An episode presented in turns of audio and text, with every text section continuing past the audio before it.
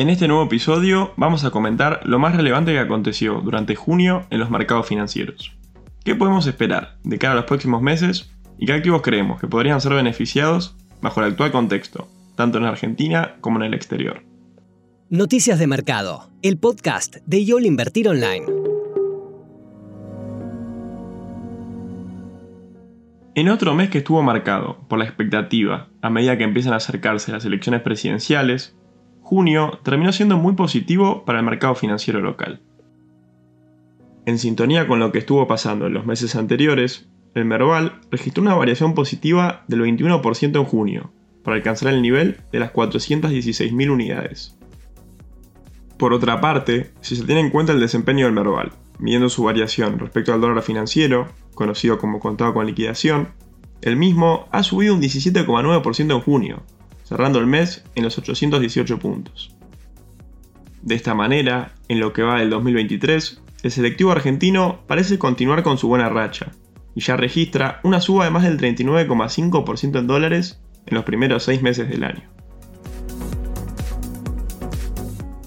Pasando a hablar sobre el mercado internacional, con la inflación de Estados Unidos que continúa desacelerándose, los problemas del 2022 parecen haber quedado atrás y el panorama es cada vez más alentador para que la Fed anuncie el fin de su política monetaria restrictiva.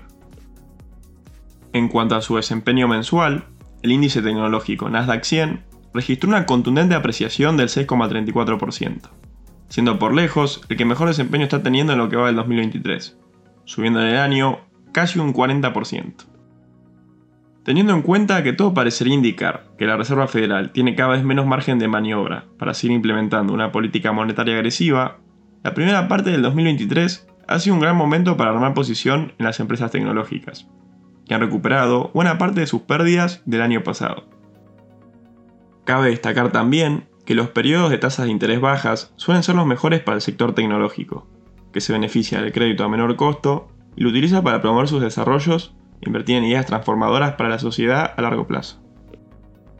Por otro lado, en el caso de los otros dos selectivos relevantes de la Bolsa de Nueva York, el SP500 y el industrial Dow Jones, el primero cerró junio con un alza del 6,3%, mientras que el Dow, el más sólido durante 2022, cerró con una sólida suba del 4,41%.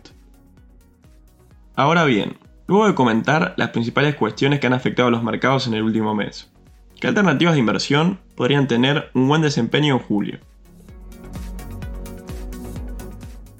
Bajo el actual panorama, tanto para el mercado local como para el internacional, desde el equipo de research de Yo Invertir Online, sugerimos una serie de activos que consideramos que podrían registrar un buen rendimiento en los próximos meses, y pensando en un perfil de inversor más conservador o moderado en lo que es el riesgo. En primer lugar, vamos a mencionar dos instrumentos que tienen el objetivo de tener un rendimiento que nos brinde cobertura ante la elevada inflación de la economía argentina. En este sentido, pensando en un corto plazo, sugerimos sumar el bono del Gobierno Nacional T2X3 y la letra X23N3. Ambos ajustan su capital por ser, logrando así acompañar a la inflación. En el caso del bono, con vencimiento en agosto de 2023, opera con un volumen considerable y a la fecha tiene un rendimiento anual estimado de ser más 5%. Por su parte, la letra con vencimiento en noviembre de este año tiene un rendimiento de ser más 3%. En segundo lugar, buscamos alternativas que permitan ganarle al dólar financiero. Por ello, sugerimos la obligación negociable de Telecom, que tiene vencimiento en agosto de 2025 y tiene un rendimiento en dólares a la fecha del 10,4% anual superando la inflación de Estados Unidos. En esa misma línea, también creemos que sería óptimo tener exposición en la obligación negociable de IRSA. Se trata de la mayor empresa inversora en bienes raíces y la única firma inmobiliaria argentina que cotiza en la Bolsa de Nueva York. La ON en cuestión paga cupones semestrales a una tasa del 8,75% y paga amortización en 5 cuotas a partir de junio de 2024. A la fecha, tiene un rendimiento anual en dólares del 8,2%. Finalizando con renta fija, también incorporamos al bono Dollar Link TB24. El bono ajusta su capital al tipo de cambio, capturando lo que suceda con la devaluación en el plazo remanente de inversión. Esta decisión la tomamos debido a que este instrumento presenta un rendimiento atractivo del 6,4% y refleja una mejor cotización respecto a otros pares del mismo tramo de la curva. Cuanto a los activos de renta variable que consideramos atractivos para este momento, en primer lugar, sugerimos el CDR del índice industrial Dow Jones. Este instrumento está compuesto por 30 acciones estadounidenses de primer nivel. Cuenta con más de 100 años y es el índice de mercado más antiguo de Estados Unidos, y el único que se encuentra conformado por empresas que reflejan una performance positiva en cuanto a generación de ganancias durante un periodo de tiempo significativo. A su vez, también vemos atractivo tomar posición en el CDR del ETF del índice SP500. Estamos hablando del ETF más antiguo de los que cotizan en Estados Unidos, siendo a su vez uno de los que mayor cantidad de activos bajo administración tiene y también cuenta con el mayor volumen de operaciones. Con un total de 505 activos bajo custodia, el fondo busca replicar el comportamiento de uno de los índices bursátiles de referencia más importantes de los Estados Unidos. Siguiendo con renta variable, pero ahora enfocados en empresas, incorporamos el CDR de Procter Gamble, una acción de carácter más defensivo, teniendo en cuenta la corrección mostrada por las compañías del sector y observando que, a los niveles actuales, ha retomado valuaciones atractivas. En esa línea, vemos interesante tomar posición en Coca-Cola.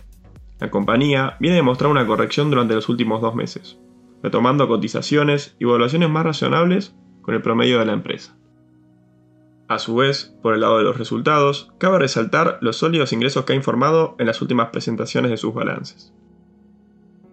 Además, también sugerimos sumar el CDR de Verizon, una empresa que es el operador de telefonía móvil más grande de Estados Unidos con más de 80 millones de clientes.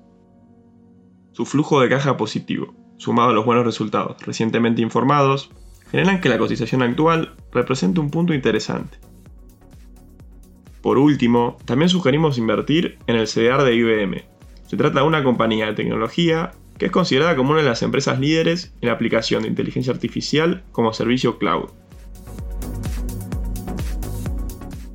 Para los oyentes que quieran saber más alternativas de inversión de cara a los próximos meses, recomendamos que vean los portafolios sugeridos de Argentina y Estados Unidos, que se encuentran disponibles en la página web en la sección de Research.